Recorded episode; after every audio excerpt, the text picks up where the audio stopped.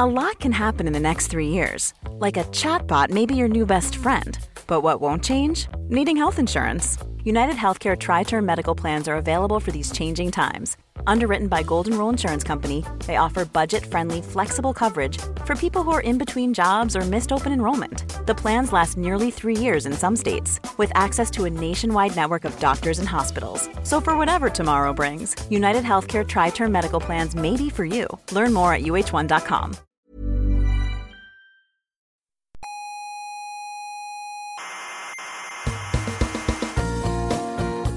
Aquí comienza Coffee Break, la tertulia semanal de la actualidad científica. ¿Sabe usted una cosa? Dígame. Yo cuando pienso en grandes distancias me mareo. ¿Ah, sí? ¿Se, se marea? Sí, me entra vértigo ante la estupefacción. Ya verá, diga una distancia grande. ¿Un- ¿Una distancia grande? Sí, una distancia grande, dígala. Eh, yo qué sé, 20.000 años luz. Ay, Sí, se, se ha caído, sí. Coffee Break, el único programa científico que apoya el estupor.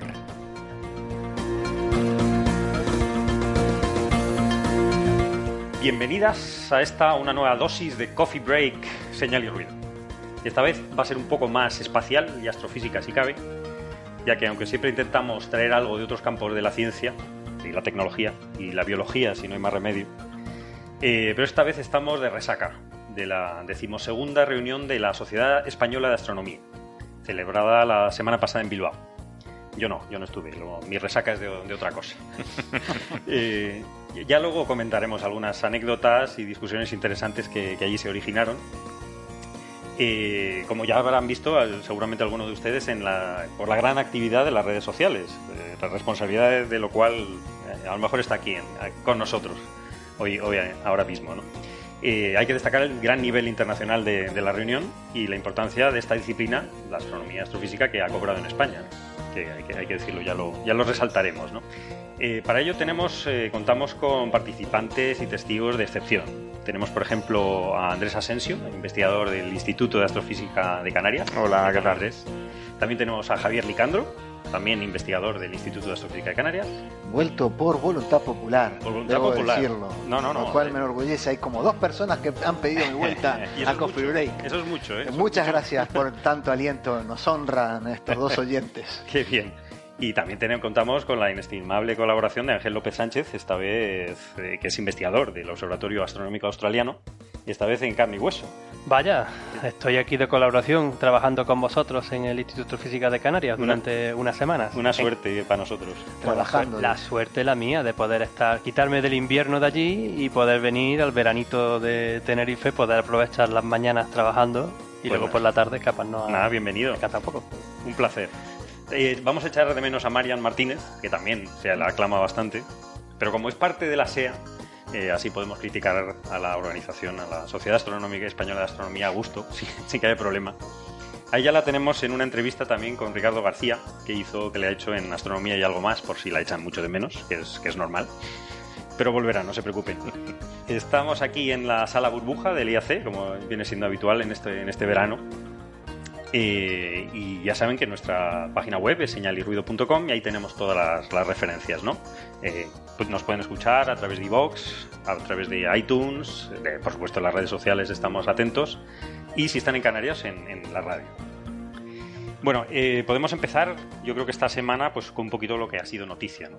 Eh, hemos hablado en otros programas de, de Itomi, el, el- el satélite, mal logrado satélite Astro H ja- de Japón, de la Agencia Espacial Japonesa JAXA, que lo habían lanzado el 17 de febrero y como ya hemos contado en otros capítulos, en el, de hecho en el capítulo 52 creo de Coffee Break, eh, se perdió. Eh, hicieron una- alguna cosita mal, eh, unos giróscopos le jugó una mala pasada, no estaban apuntando correctamente, dieron unas órdenes erróneas, en el sentido erróneo, empezó a girar fuera de control y se desintegró, básicamente, ¿no?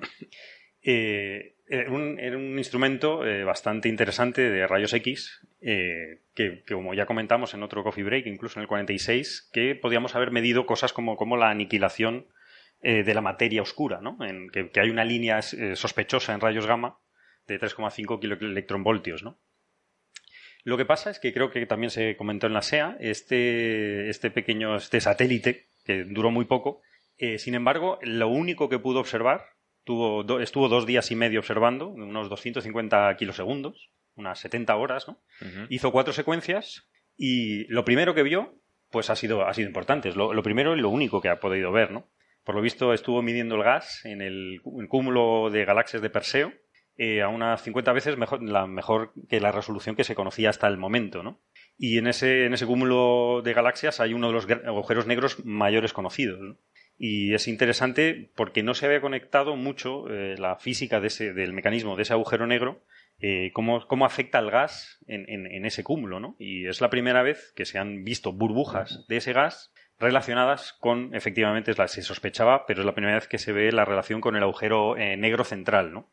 Entonces, este agujero negro que calienta el gas, que impulsa el gas, crea unas burbujas de gas que con su turbulencia no dejan enfriar el, gas circundante y no dejan que se creen estrellas. Entonces, esto es uno de los mecanismos de, que se llama de feedback, ¿no?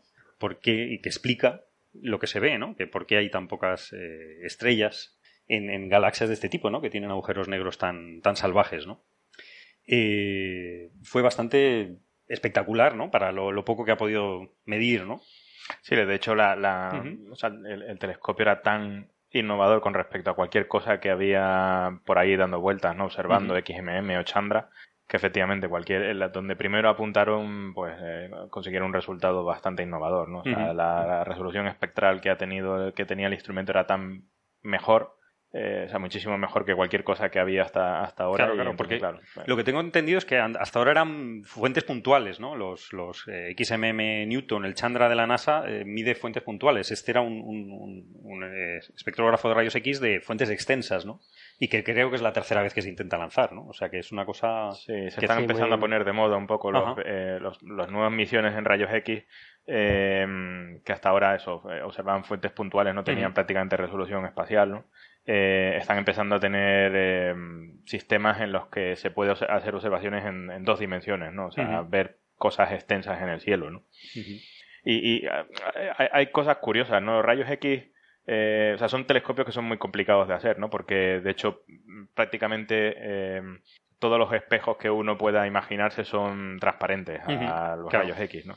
Entonces son, son instrumentos muy raros, ¿no? O sea, se suelen, hay varios tipos, ¿no? Pero eh, básicamente la mayoría de telescopios de rayos X son todos en lo que se llama eh, incidencia rasante, ¿no? O sea, son espejos que están colocados prácticamente paralelos a la, a la dirección de donde quieres observar, ¿no? Con un par de grados de, de inclinación nada más, ¿no? Entonces la única forma, cuando, cuando los rayos vienen muy rasantes al espejo, es la única forma de que los espejos realmente reflejen la radiación eh, X, ¿no? Entonces son telescopios que son muy largos, suelen tener em, bastantes metros de longitud, ¿no? Lo cual, bueno, es en lo el que fondo, pasó aquí, ¿no? En el fondo hace que como se te se te descontrole, se te, descontrole pues claro, tienen un momento de inercia muy grande y bueno, suelen destrozarse con, con facilidad. Claro, claro, claro. Pero, pero parece que es que es súper importante, ¿no? El caso científico está, está demostrado. Sí, efectivamente. Es que hay una cosa que a mí me, que a mí me sorprende mucho y es que, de hecho, hay estimaciones por ahí y, mm, de hecho lo vimos en la, en la, reunión de la Sociedad Española de Astronomía, ¿no? Eh, hay estimaciones que dicen que el 50% de los variones, o sea, el 50% de la luz que podemos observar en el universo emite solamente en rayos X.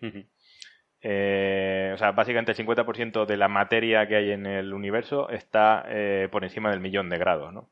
Y entonces su emisión básicamente ocurre en rayos X, ¿no? si uno no tiene telescopios de rayos X, hay un 50% del universo que no puedes llegar a ver, ¿no? Que ocurren cosas muy, típicamente muy violentas, ¿no? O sea, son, son sitios donde, eh, donde hay actividad, donde hay alegría y holgorio, ¿no? O sea, Sí, ¿no? De formación de agujeros negros, ¿no? De centro de galaxias, de estrellas de neutrones, cosas mm. interesantes, ¿no? De la, materia oscura que estábamos hablando, ¿no?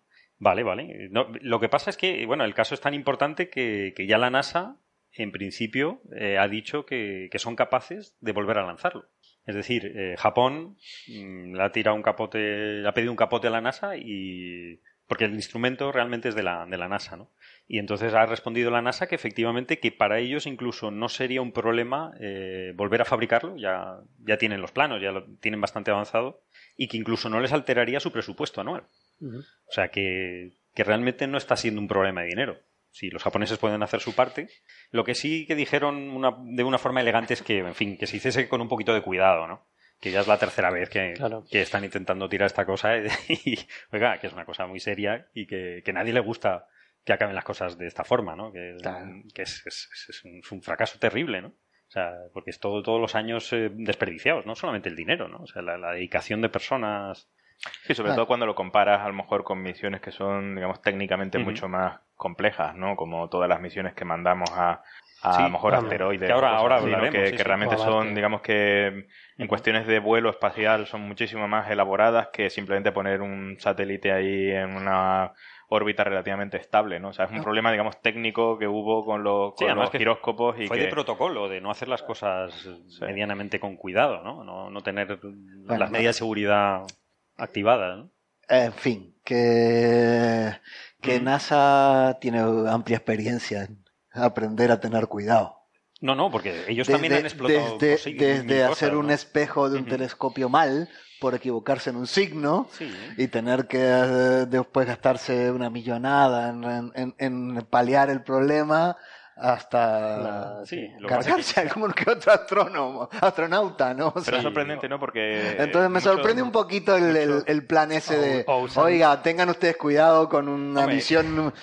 Eh, eh, eh, un poquito soberbio. ¿no? Muchos de los mejores ingenieros de sistemas supongo que están en, en, sitios como este, ¿no? Y son capaces de mirar desde el primer punto hasta el último punto toda la misión completa, ¿no? Y tener esa visión completa de toda la misión. Es sorprendente que haya este tipo de fallos que son tan de bulto que a lo mejor eh, resulta curioso que nadie las haya detectado. ¿no? no, está claro que si ellos tiran muchísimas cosas y al final alguna falla. hay muchas fallas, lo que tú decías Ángel, que, lo que a veces se equivocan en, los metros y los, esa fue esa, esa, esa, fue no, milla y, metro, esa, esa ha sido la verdad que bastante gorda.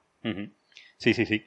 Eh, vale, vale. Lo que pasa es que dicen que lo podrían lanzar en el 2020, lo cual es bastante es bastante pronto, o sea, lo cual está bien porque Europa lanzará una misión en el 2028 de que se llama Cena o Atena. Atena, Entonces... que también estuvieron hablando bastante por la contribución española en, la reunión de la científica de la Sociedad Española de Astronomía la semana pasada. Sí, de hecho Acena será un, un, referente, un, satélite realmente que probablemente si Tommy podría resultar eh, muy interesante para toda la astronomía de rayos X, de realmente acena las capacidades de observar em, objetos con resolución espacial, ¿no? o sea, objetos extensos y con la resolución espectral que tiene, em, para la gente que hace astronomía de rayos X creo que va a ser como de la noche al día, ¿no? Sí, sí, pero no solamente ya la radioastronomía en, o sea, perdón, la astronomía en rayos X, simplemente es que muchas veces necesitamos toda esa, esa información que viene en las distintas longitudes de onda para completar el puzzle de la galaxia o de la evolución de la estrella o de la evolución del universo. Es una de las cosas que yo reitero, repito y comento muchísimas veces en mis charlas, ¿no? Porque dependiendo de dónde mires, si tú miras en los colores visibles del óptico, pues puedes ver sobre todo las estrellas o el gallonizado. Si te vas a radioastronomía, que es también una de las cosas que yo suelo hacer bastante, pues ves el gas difuso. Pero si quieres ver las partes más energéticas de, los, de, los, de la galaxia y de los sistemas, te tienes que ir pues a rayo X, a rayo gamma que además es donde quizás está una de las respuestas de esta materia bariónica, esto es protones, electrones, neutrones, que no sabemos que creemos que está por ahí, pero que todavía no tenemos suficientes observaciones para verlo. Sí, sí, sí. y, me pareció, perdonad que, quería haberlo dicho antes, pero no pude entrar, muy interesante también el, el, el, objeto que, eligieron para, para hacer las observaciones, ¿no? El centro, porque Perseo, Perseo ¿vale? el centro del cúmulo de Perseo tiene una de las primeras radiofuentes detectadas, que es Perseo A precisamente, y es justamente esto, es una de estas galaxias, de un AGN o un núcleo galaxia activo mm, bastante, bastante importante, situada a 235 millones de años luz de nosotros. Y bueno, eh, es un objeto súper interesante porque parece que incluso esa galaxia ha sufrido recientemente la interacción de lo que de una pequeña otra galaxia tipo espiral como la Vía Láctea que ha chocado y que quizá eso ha sido una de las razones por la que ha activado de nuevo el, todo lo que está pasando ahí. Y las fotografías que tenemos que además vienen del Hubble combinando bueno, hay alguna del Hubble, creo que también había otra en infrarrojo y en otras frecuencias, pero están por ahí en internet y se ven perfectamente esos filamentos que están saliendo de material que salen del, del, centro de, este, de, este, objeto. Sí, sí. Y claro, eh, para entenderlo mejor y saber cómo está la estructura y cómo, cómo está desarrollándose eso, necesitamos la observación en rayos X, que en cierta forma te envuelvan y te vean si efectivamente en, los centros, o sea, tú ves los filamentos, si dentro de esos filamentos, donde tú tienes el gas más caliente, los filamentos son como las paredes que te están conteniendo el, gas. No, interesante. Lo que pasa es que no se suele elegir un, objeto tan interesante para calibrar. Sí, yo, eh, bueno, eh, yo creo que se ha elegido porque es uno de los estándares. Ah, es uno de los, es uno de los estándares, es uno de los estándares y de los que se tienen más observaciones en toda la frecuencia. Eh, a mí, eh, quiero decir, en, puntuales. Vale, Para, sí que es cierto que, claro, solo tienes esa observación, pues bueno, si em, tiene algo de interesante, pues intentas también tirar un poco del hilo, ¿no? Más que es uno de los objetos en rayos X más brillantes del cielo. Claro. Mm. Perfecto, pues vamos a ver qué... De hecho, es, interesante que, puedan repetir la, misión. Sería magnífico, claro. Eh, porque el, bueno, el, parte del coste, una parte gruesa del coste de la misión es el lanzamiento. Casi las misiones tienen, el lanzamiento es una parte muy importante del coste. Ese ya está perdido, o sea, pero si los japoneses están dispuestos a volverlo a lanzar, toda la, otra parte gruesa, en realidad, de, la otra parte gruesa probablemente estemos hablando de que el coste de volver a hacer el Claro, y habrá piezas, piezas de repuesto, ¿no? Los spares eh, famosos. Puede, puede llegar a ser muchísimo menor que el coste del, del original, porque solo, la, solo el coste de de planificación, eh, todos los años que llevó pensar hacer, cómo hacerlo, este, sí, todo eso está ahorrado. diseñarlo y demás está, ahorrado. Está ahorrado Y probablemente muchas de las piezas estén duplicadas, o, triplicadas o más. Pues vamos a ver, a ver si hay suerte. Fantástico. Eh, se me acaba de ocurrir una pregunta. Este, ¿A qué altura de la atmósfera podría observarse ya los rayos X? Sin, sin, sin interferencia atmosférica. ¿Alguien lo sabe? No lo sé, yo no lo sé. Delante de la SEA, yo creo que no sé si todos llegaron a ver. De los. Estuvimos discutiendo la posibilidad de poner globos ah, estáticos a 40 kilómetros de altura con instrumentación astronómica. Que es mucho más barato que lanzar un. Sí, es muchísimo, muchísimo más barato. Muchísimo más barato. ¿eh? Eso es un campo todavía ahí por, por, por ver. Eh, habría que, habría que por ejemplo, en el ultravioleta. El ultravioleta no hay problema. Sí, el ultravioleta lo, lo, ve, Te quedas por encima de la ozonosfera, o sea que el mayor absorbedor de... Pues lo estudiaremos a ver si... Pero sería, sería bueno pensar que... Porque quizás muchos de los telescopios que estamos poniendo en el espacio los podríamos poner en, globos. Y a un coste mucho menor. Sí, en física solar hemos hecho ya un par de experimentos con telescopios relativamente grandes de un metro y medio de diámetro, ¿no? Alguno también se comentó en, en, la SEA, ¿no? Porque está también el mismo IAC involucrado. Sí, el IAC estaba involucrado en parte de un instrumento y después generar análisis de los datos, ¿no? y, y, sí, la verdad es que eh, em, o sea, hay, problemas, digamos, em, eh, de dinero también, ¿no? Dependiendo, o sea, lo ideal es lanzarlo en el hemisferio sur, en la Antártida, porque de hecho la Antártida no es territorio de nadie, ¿no? Eh, entonces, en principio puede estar volando durante muchísimo tiempo, ¿no? entonces, por ejemplo, Sunrise tuvo ciertas restricciones presupuestarias, ¿no? Y entonces hubo que lanzarlo desde el norte y se lanzó desde, desde Suecia y en principio puede quedarse dando vueltas al polo durante mm, semanas o meses si quieres, ¿no? Eh, si todo si todo va bien. Y, bueno puedes tener efectivamente un telescopio bastante grande a una altura relativamente alta donde ya la atmósfera es bastante tenue no eh, el problema es que claro Rusia no no, no deja no suele dejar pasar este tipo de cosas por, por encima de su territorio con lo cual bueno, el vuelo más largo que puedes hacer es nuevamente desde Suecia y recogerlo cuando pasa por Canadá, ¿no? Eh, pero sí, efectivamente, seguramente los, los, globos, sobre todo con los sistemas de estabilización que hay ahora mismo, ¿no?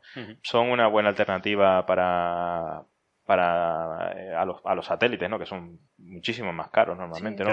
E, es un territorio un poco raro porque realmente también tienes casi muchos de los problemas que tienes también en el espacio, ¿no? Por ejemplo, prácticamente tiene toda la instrumentación tiene que ser eh, tiene que estar capacitada para ir al espacio no porque la atmósfera es tan tenue que por ejemplo se crean arcos, arcos voltaicos a no ser que tengas todo bien aislado y todo esto no o sea ahí es muy fácil que se te además recibes una cantidad de radiación alucinante sí efectivamente la electrónica tiene que pero eso eso está superado. eso es eh, eh, el lanzamiento de un globo es baratísimo. Sí, no, eso está completamente baratísimo. en, comparación a poner un instrumento, un telescopio en una. NASA suele tener bastante bien controlado también el lanzamiento de los satélites, de los, de los eh, globos, ¿no? Y además esto tiene, un ritual que además es bastante bonito, ¿no? Verlo con el conductor del camión que va, que tiene que soltar, que tiene que soltar la, eh, el telescopio justo en el momento adecuado en el que el globo empieza ya a tener sustentación y, tal, y, tal. Yo me imagino además que pronto habrá una combinación de globos con drones y podrá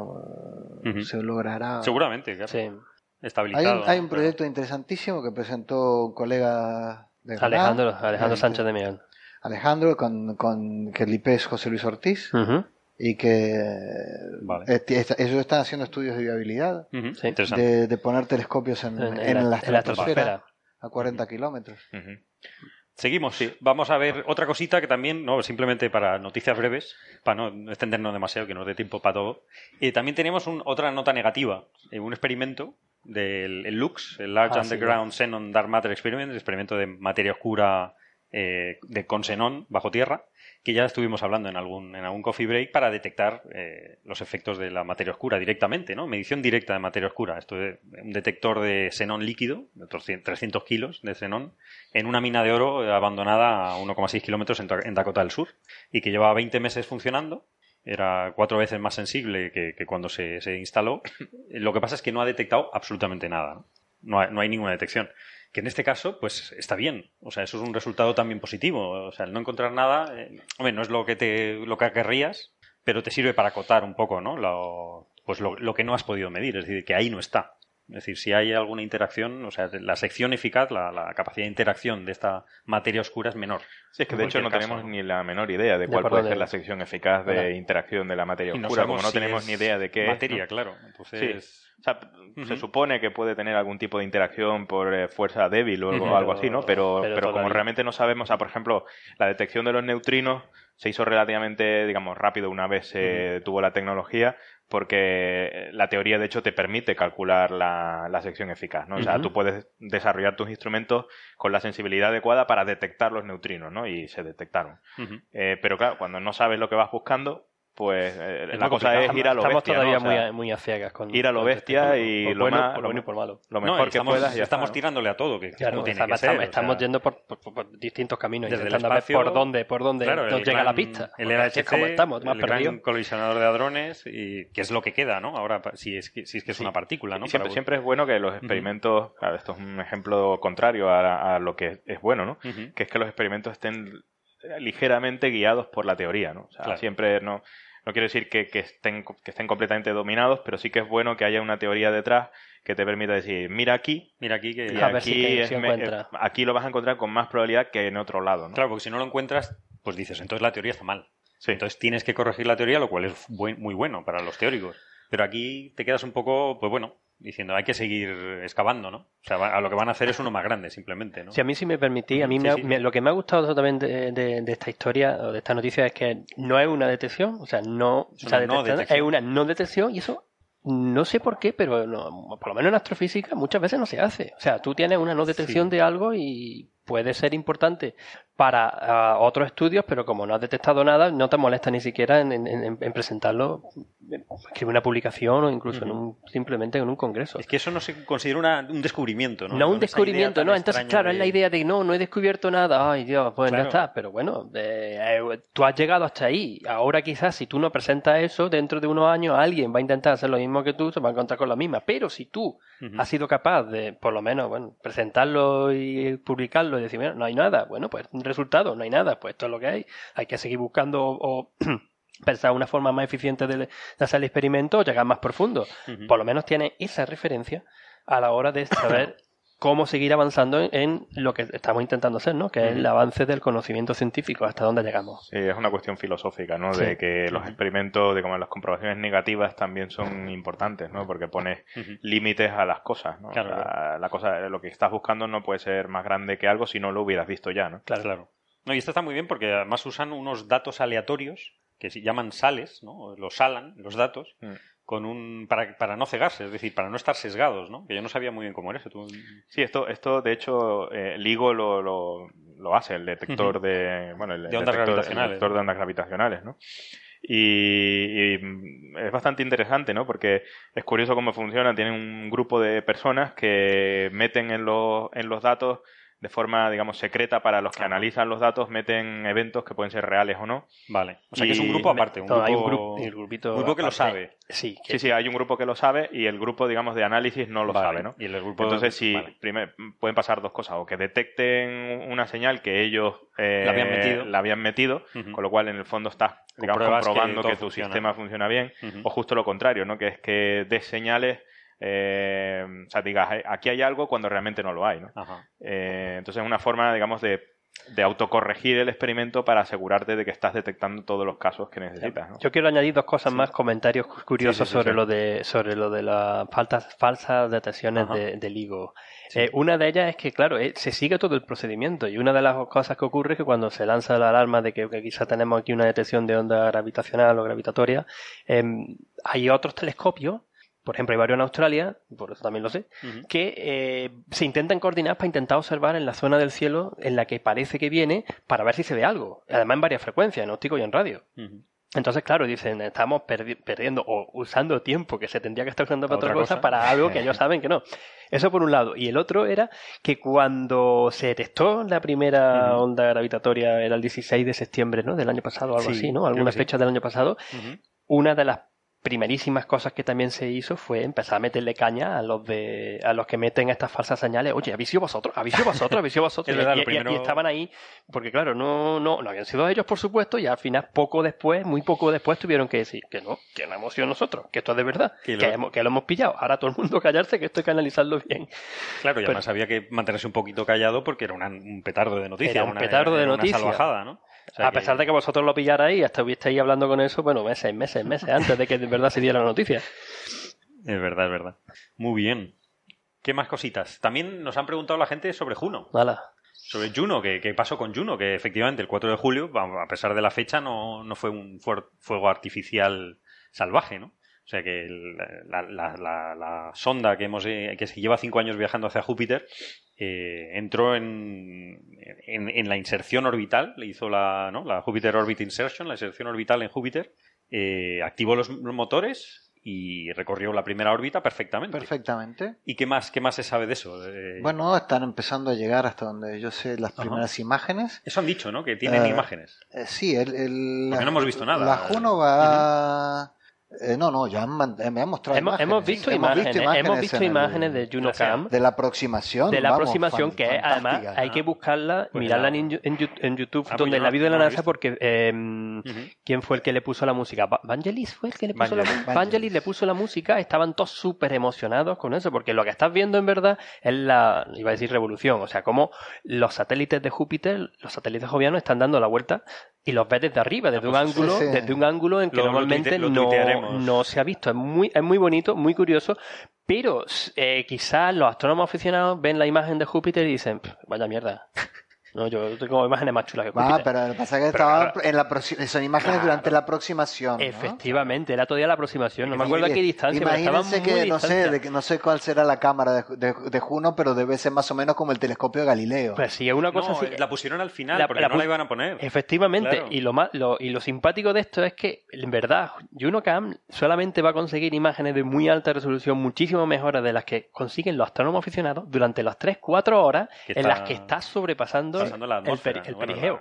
Sí, perigeo, perdón. El, periastro. Periastro. Periastro. La, posición más cercana a las... Sí, quería decir peri de joviano y me ha salido perigeo, pero no, me, da igual. Cuanto más cerca está. Cuanto más cerca está. Perijúpiter. Perijúpiter. Vale. Cuando más cerca está. Sí, esto que va, eh, cada 14 días hace... Sí, cada, cuando, esté, cuando esté con la órbita eh, establecida, que además otra cosa que me parece muy curiosa es que va procesando. Eh, lo hará cada 14 días, sí. A partir de una órbita bastante elíptica. Vale. se aleja bastante, vuelve a acercarse, pasa muy muy cerca, que eso es una de las, de las cosas interesantes, va a pasar más cerca que ningún otro de los de, las misiones que han enviado. Sí, a 5.000 kilómetros. Sí, una cosa así, una cosa así. Va, Debajo de, la, va a estudiar mucho el tema capas de las auroras polares de, Júpiter y va a estudiar mucho el, tema de la, atmósfera, el agua, las corrientes, hasta dónde hay, hasta agosto no, hay corrientes. No nos van a dar más imágenes, eso decían. O más... No van a haber muchas imágenes. El 29 de agosto, si mal, 27 de agosto, volverá a pasar cerca y volverán a hacer imágenes porque ya es cuando están de verdad activando los instrumentos. y, ahí sí, o sea, hay que estar preparados para finales de agosto, que, ahí sí nos mandará NASA un bombazo y pondrá fotos que se nos impresionantes de lo, con los detalles. Claro, si las que tenemos de, la Mancha y de, toda la atmósfera de Júpiter, de, no sé, de Galileo. 70 y algo. Tenemos primero las de, las de, Voyager, el primero de Pioneer, primero de las Pioneer. Y después de, la, de las dos Voyager. Y después tuvimos pues el Galileo cuando estuvo allí. Son espectaculares. Son espectaculares de, por claro, sí, pero esas son todavía las podemos tener todavía con muchísimo más resolución. Y eso que es una cámara auxiliar que dijeron en el último momento, oye, mira, que tenemos todo tal, pero. Sí, es una cámara de vídeo casi. lo que pasa es que está protegida de la radiación. Bueno, y hay misiones que han pasado cerca. Porque han hecho flybys, ¿no? Cassini, ha hecho flybys en su viaje a Saturno.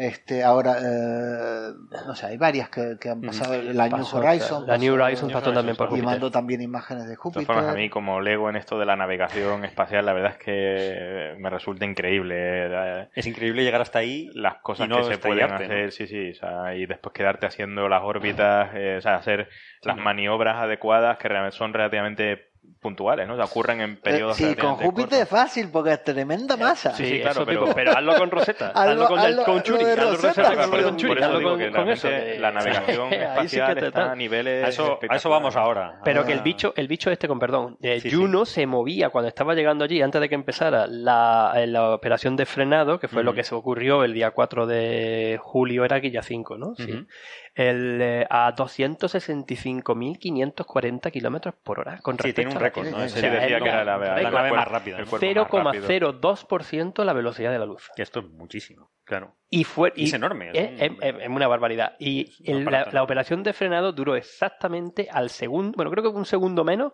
de lo que tenían establecido que tenía que ser. 35 minutos. Bueno, 35 minutos con los segundos que corresponden y se le quita uno. o sea, fue una cosa... La, capacidad que se tiene. El, estilo, el estilo en la New Horizon, que fueron 10 segundos de diferencia entre el, tiempo de, llegada prevista al previsto. El previsto, ¿no? si, si, el transporte público funcionara así, ni las cuenta en algún país funciona así. Al segundo no.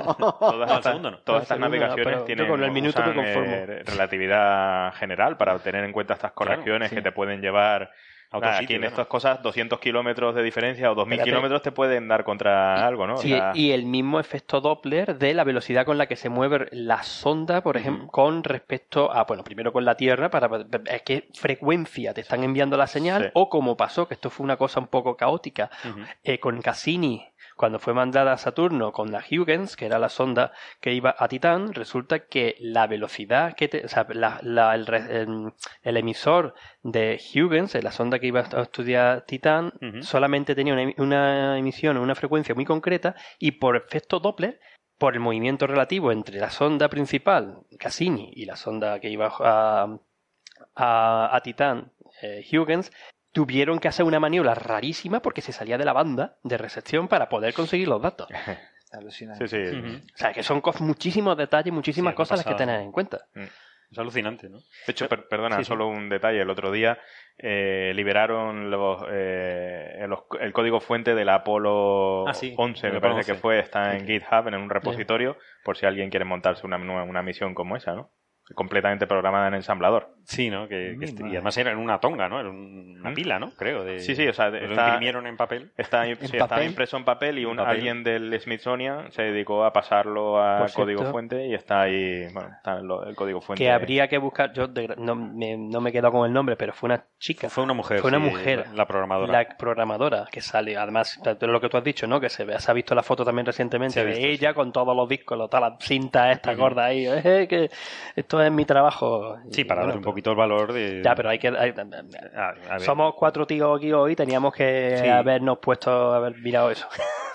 Quiero decir, de reconocer a, a esa persona. Claro, claro, por supuesto. Porque hay muy pocas mujeres, ¿no? Que ya, ya lo vamos a comentar. Sí, ahora lo vamos a hablar. Ahora, lo, la vamos, ahora lo vamos a hablar. las mujeres, que, que eso, es, eso, es, un problema gordo, ¿no? También decíamos lo de la Rosetta, ¿no? La, el final de la, misión, ¿no? Creo, hoy creo que desconectaban la Filae, ¿no? sí, hoy desconectaban a Filae. Bien, acabó su. ¿no? Es la primera vez que, nos posamos. durante la SEA tuvimos una, una de las presentaciones interesantísimas también de otra colega de Granada, Luisa de, Luisa Luisa hizo una presentación magnífica sobre. Sí. Eh, sobre Rosetta, la verdad es que este, da de envidia sana ver que hay colegas que están pudiendo trabajar eh, y estar haciendo historia, ¿no? Como, como han hecho eh, con, con Rosetta. Y nada, ya está llegando a su fin. ya está alejándose lo suficiente como para que ya no pueda mantener claro, porque el, cometa se está alejando del sol y ya no hay energía ¿no? para activar y, además por la por la iluminación tampoco tampoco le da para mucho más. Entonces simplemente la van a hacer aterrizar en el en el perfecto. No está hecho para aterrizar no. no o sea se va se a va, se va probablemente a hacer no, no mucha pupa porque tampoco es que vaya claro esa es la historia no lito frenado Ay, bonito nombre, ¿eh? Lito frenado. Que se dice, ¿no? Polvo frenado, porque se va a frenar. Se va a hacer un poco de polvo. En el, polvo de la. Y, polvo será, con lo cual eh, metafóricamente volverá. no, quedará, quedará un trozo. quedará ahí bastante. Sí, cuando volvamos podremos rescatar lo que quede. Muy bien, muy bien. van a quedar algún astronauta allí. Van a quedar las dos, Filae por un lado y Rosetta la van a hacer aterrizar en, en, el lóbulo más pequeño del. Sí, han elegido la cometa, zona. En la región se llama Maat. Maat. Maat.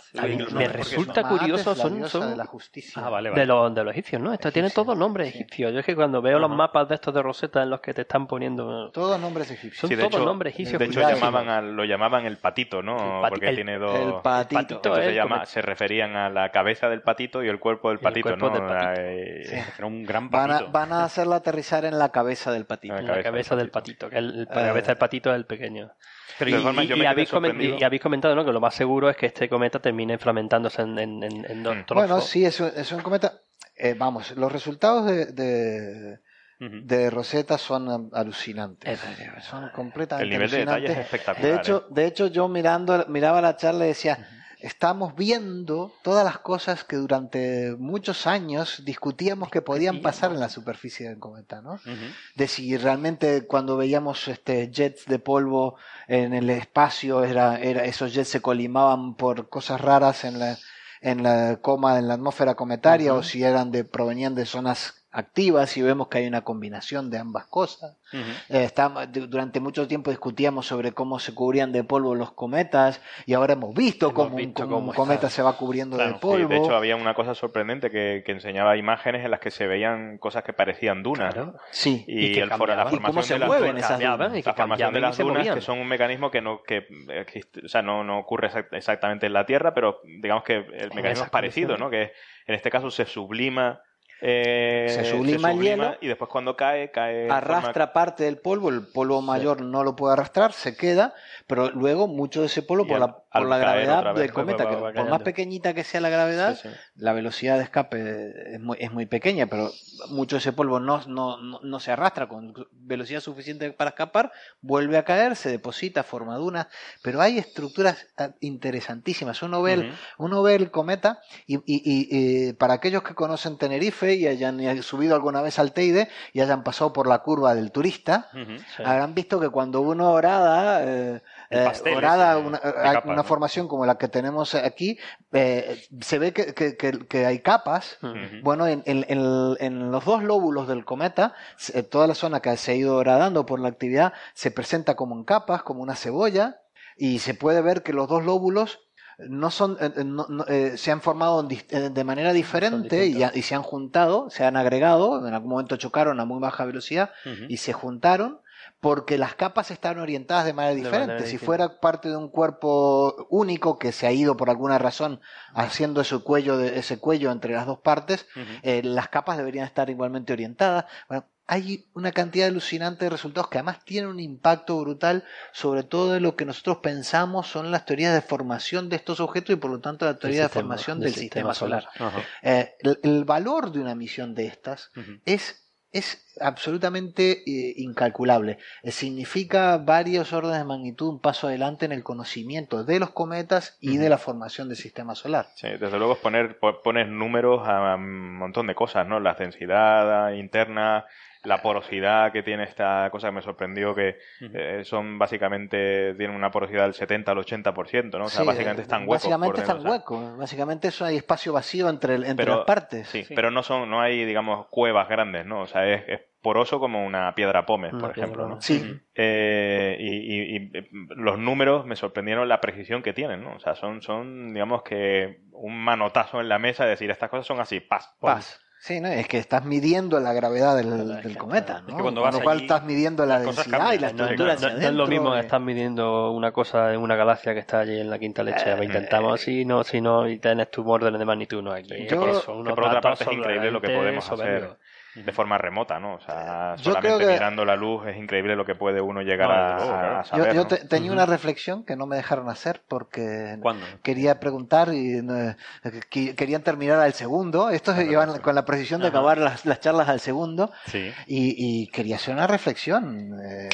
Eh, 2016, eh, 30 de septiembre de 2016, daremos por terminada la última misión eh, a un objeto del sistema solar de una agencia espacial que es la Agencia Espacial Europea, la nuestra, la que financiamos nosotros, no va a enviar ninguna misión de investigación hasta el año 2022, que es JUICE, que irá a Júpiter, llegará a Júpiter creo que en el año 2030 o algo por el estilo. O sea, no volveremos a un objeto del sistema solar con una nave europea, hasta bueno, más de una década. Solar Orbiter, que se puede decir que va pero, pero Solar Orbiter no va, no, va a, ir a un objeto del sistema solar, va a estudiar el Sol, pero no, va al Sol. Tristemente todavía no sabemos cómo mandar una nave. La, la, pregunta tonta, ¿no teníamos algo más que iba a Marte?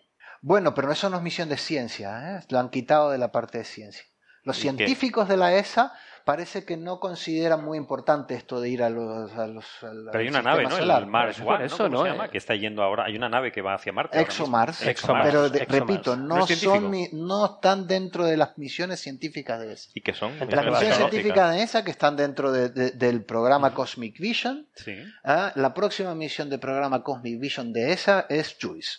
Vale. Punto. ¿Que va a dónde? Que va a Júpiter, va a estudiar eh, Europa y Ganímedes, si no me equivoco. Va a orbitar Ganímedes por allá, por, creo que es 2030. 2030. ¿Y el resto de misiones qué carácter tienen? Entonces, ¿cómo las, características? Ahora, ahora mismo tenemos ¿Son tecnológicas? Solar Orbiter, las futuras misiones de esas son Solar Orbiter, que es el Sol, la única misión del Sol. Vale. JUICE, la única misión al, al, sistema sol, a un objeto del sistema solar que no sea el Sol. Eh, y luego tenemos como cinco misiones para poner telescopios en el espacio o sea, eh, tristemente creo que estamos cometiendo el tremendo error, el tremendo error de tener una agencia espacial de, que, no, que no está pensando en que eh, la gran diferencia es llegar a los sitios. Que el, que el gran salto, el salto brutal eh, científico y tecnológico es llegar a los sitios. Que para eso, que, que, además eso es la aventura del hombre. Hemos logrado este, hacer aterrizar un, un, eh, eh, un, eh, ingenio en un cometa. Eso es comparable, no sé, a, cualquier misión que hemos puesto rovers en Marte. O sea, es absolutamente brutal. Y lo estamos abandonando, se lo estamos dejando a los americanos, mm, como, como tú me has pedido. Nosotros, yo me voy ahora en septiembre, el, día, el día 8 de septiembre, NASA lanza Osiris Rex, Osiris Rex Vale. Eh, que se llama Orígenes, Interpretación Espectral, Identificación de Recursos, Explorador de Regolito y Seguridad, que no sé lo que es la seguridad. Eh, seguridad porque vamos a ir a un asteroide que es el tercero en la lista de potencialmente ah, peligrosos. Es el Bennu, famoso Bennu. Vale. Es el tercero en mayor probabilidad de impacto en la, en la escala, esta en la de, escala de Palermo. Vale, ¿eso qué quiere decir? Simplemente que tú conoces las, las órbitas de los asteroides y calculas cuál es la probabilidad de impacto, te da una, probabilidad en uno en tropecientos mil, este, pero que no es cero, y al no ser cero pasa a ser un objeto que hay que estudiar. Y según el tamaño, pues uh, también Bennu tiene, varias características. Es un asteroide de los que llamamos primitivos. De hecho, mm, si, me, si me apuras, te diría que es el, un paso intermedio entre el asteroide de roca y el metal y un cometa, que es hielo y polvo. Uh, eh, además, es una misión que va a tomar unas muestras del, del material de la superficie. Eh, y las trae, las, vuelve, las devuelve a tierra. La misión sale ahora, eh, la fecha prevista es el 8 de septiembre. ¿Y vas tú para allá? Eh, nosotros vamos a estar porque los días anteriores es la reunión del, del, Science Team, del equipo de ciencia de, Osiris Rex, en el que estamos trabajando con Julia de León. Una pregunta de un no iniciado en esta historia. la importancia de ir a una cosa como esta, con respecto a simplemente caracterizarlo de forma remota, digamos, como protección para el futuro en el que pueda caer o lo que sea, tiene que ver, por ejemplo, cómo actuar en caso de que tengamos que desviar uno de estos? O... Absolutamente. Es, es lo mismo que lo que hablábamos antes del de, de, Vamos a medir con extrema precisión eh, la densidad del, del, objeto, la porosidad del objeto. Por ejemplo, si tú quieres que algo choque contra eso para empujarlo, pero eso se, se comporta como una esponja, y absorbe, absorbe todo el impacto simplemente apretando las partículas, que, los cuerpos que, lo, que, lo, que lo conforman, el impacto no sirve para nada. Por ejemplo, si, uno de los tantos lo rompes en muchos trozos es incluso peor. Si lo rompes en trozos puede ser peor, pero, a ver si lo puedes romper, por ejemplo. Porque si, si, lo que, el, si lo que mandas lo único que hace es compactar un poquito, una cosa que es muy esponjosa, tampoco lo rompes. Y esto puede ser, eh, puede ser más o menos extensible al resto de... Eh, por lo menos a los objetos que son de las características que es Venú. O sea, nosotros podemos tomar muchos datos estadísticamente y hacernos una idea, pero el ir a uno... No, no, yo solo eh, de hecho, el, grupo nuestro lo que hace es estudiar estadísticamente propiedades espectrales de, estos objetos primitivos de distintas poblaciones, pero el tener el, el, detalle de uno o dos, porque también está Hayabusa 2, que ya está volando hacia, hacia otro asteroide mm, parecido, de características similares. Eh, este es japonés. Ese es japonés. Hayabusa ya fue, ya fue una misión que voló a un asteroide, pero de tipo rocoso. Vale. Ahora ellos están volando a otro asteroide que tiene algunas características parecidas a Venus. Eh, o sea que saldremos con un conocimiento muchísimo mayor de esta población. Lo mismo también. Eh, aparte de poder desviarlo, cuál es la composición, ¿no? la composición y sobre todo, sobre todo va el, el, hecho de que traigan muestras a la Tierra, van a traer muestras de un material que, que, probablemente cuando nosotros tenemos muestras de asteroides en la Tierra, que son los meteoritos. Sí, trozos de asteroides que caen, atraviesan la atmósfera de la Tierra, impactan contra la Tierra, vamos y los recogemos. El problema es que ese material ha sufrido toda la entrada a, la, a la Tierra. Claro. Eh, el material que llega, dependiendo de la consistencia del, del, del, asteroide que, del cual provienen, o del cometa del cual provienen, eh, la mayor parte se, se, pierde en la atmósfera. sobre todo el material más débil, estructuralmente más débil. Entonces, ahora vamos en los laboratorios, como estudiamos los meteoritos en detalle, y bueno, cualquiera que haya visto las charlas de meteoritos en, la, en, la, CEA, o pues, si, si, miran meteoritos, la cantidad de información brutal sobre la historia del sistema solar que contienen los meteoritos, y en particular los meteoritos que son lo que llamamos las condritas carbonáceas, que son los que, los que provienen de objetos como Venus, tienen una cantidad de información sobre la historia del sistema solar alucinante porque, no le afecta es material, básicamente es un rejuntado de material que se ha pegado y que prácticamente permanece tal cual Está desde, desde, desde que se juntó. ¿eh? No ha tenido grandes transformaciones. no, hay mareas, no hay atmósfera, no hay, no hay gravedad que lo compacte más allá de haberlo mantenido unido. Y entonces lo que vamos a hacer es ir, bueno, van a hacer, es estadounidense, ¿no? sí, es una misión de NASA. De NASA, ¿no? 100% NASA, con participación de europeos en ah, la parte de eh, ciencia. Claro. me han invitado a varios investigadores europeos. Ah, fantástico. Eh, concretamente, eh, nosotros vamos a trabajar en, en el análisis de los mapas de color, es decir, las, las cámaras que lleva Osiris Rex Claro. Tienen cuatro filtros diferentes con los cuales podemos hacer mapas de, de, los diferentes colores de la superficie del, del objeto que tienen que ver con la composición. Claro, ahí distinguen un poco lo, que, de lo que está compuesto y eligen un poco, ¿no? servirá para elegir a dónde, a dónde tomar las muestras. Tomar muestras, ¿no? Y luego bajan y toman muestras. Sí, pero no baja, se posa y toma muestras. baja pasa, pasa muy cerquita de la superficie, extiende un brazo que coge unas muestras y sigue. Eso, parece es alucinante, ciencia ficción totalmente. ¿Cuánto, ¿cuánto tarda eh, ¿Cuánto va a tardar en llegar a, a Venus? Eh, llega en 2018. Está un tiempo orbitando, si no recuerdo mal, en 2019 se hace la toma de muestras y dos o tres años después sí, 2021, se, vuelve, un par de años, se vuelve a la Tierra. Un par de años y otro... Siete, años en total. Siete años en total. Bueno, casi ocho años.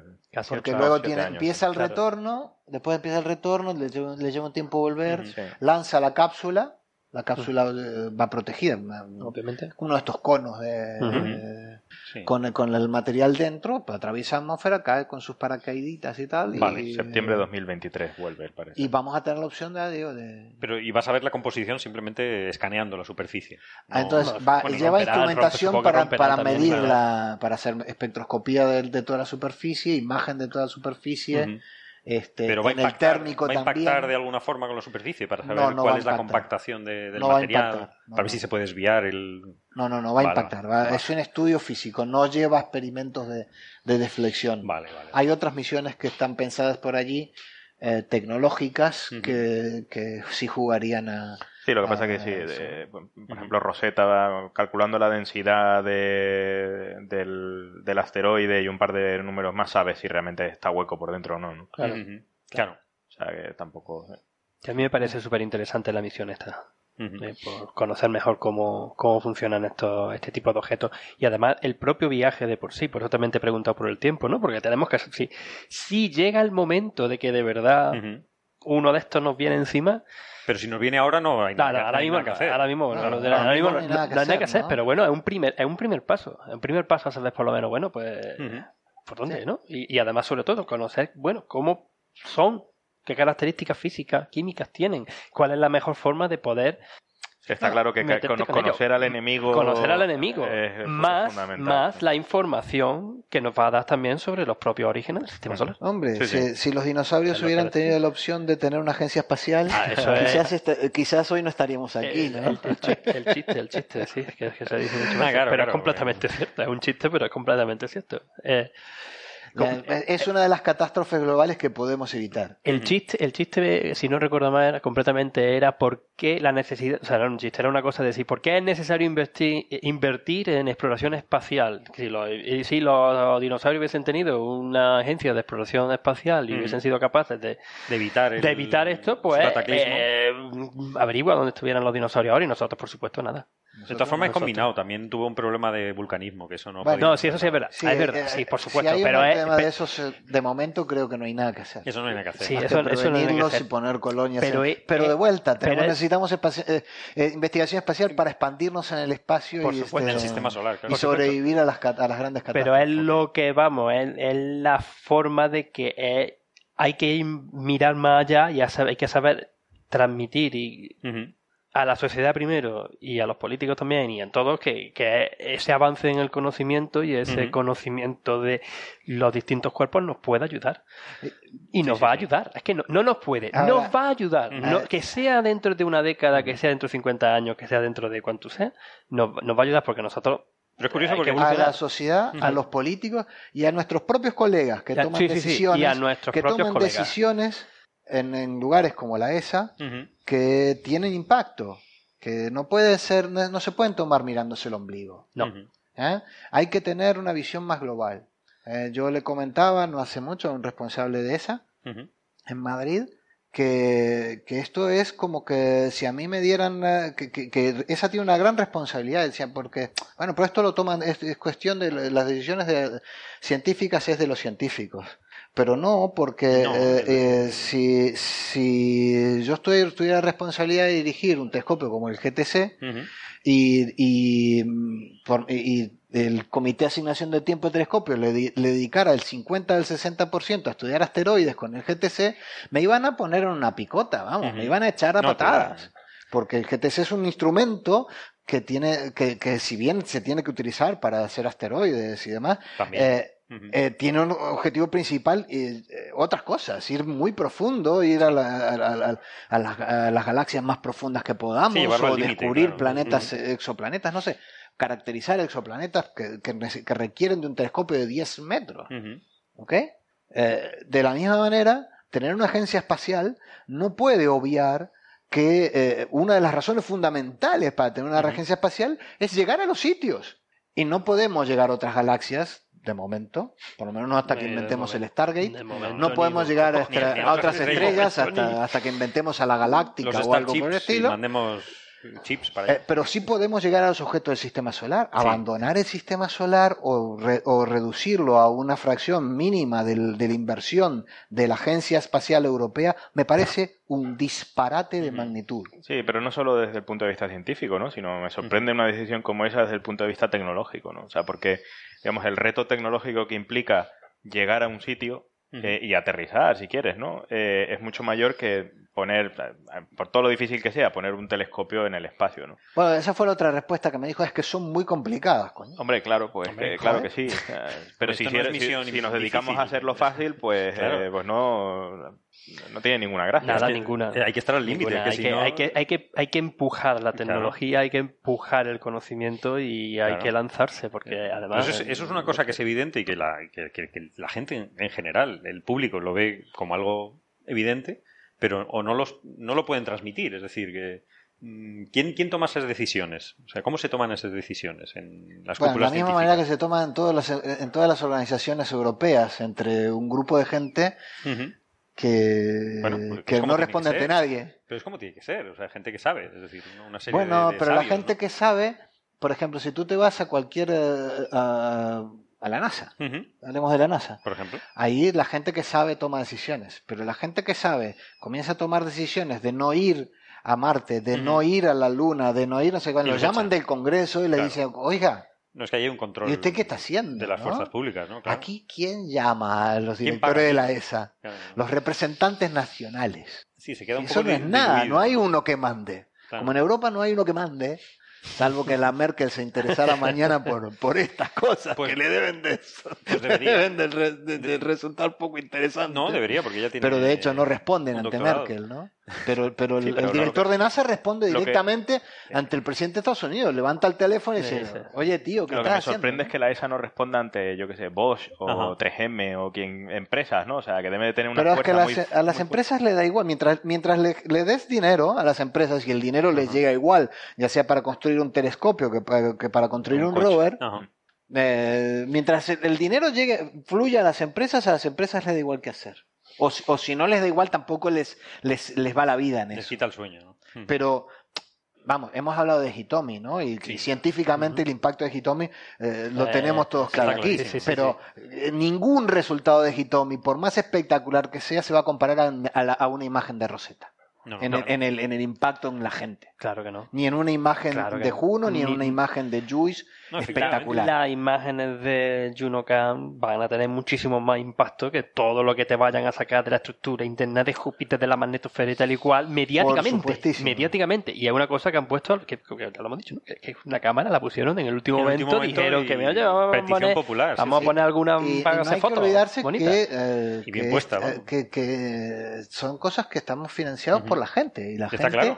Y la gente también eh, tiene que recibir ese feedback. No podemos actuar desde nuestra atalaya como si fuéramos. No, sé, comparto plenamente esa, esa opinión y de hecho es una de las cosas en las que cuando pues, hablemos de lo de la Sociedad Española Astronómica de, la, semana, de, la, semana pasada, es de lo que más quiero insistir. Y Venga, vamos, vamos a ponernos a, hablar de la, de la reunión duodécima, ¿no? La reunión de la SEA, de Sociedad Española de Astronomía.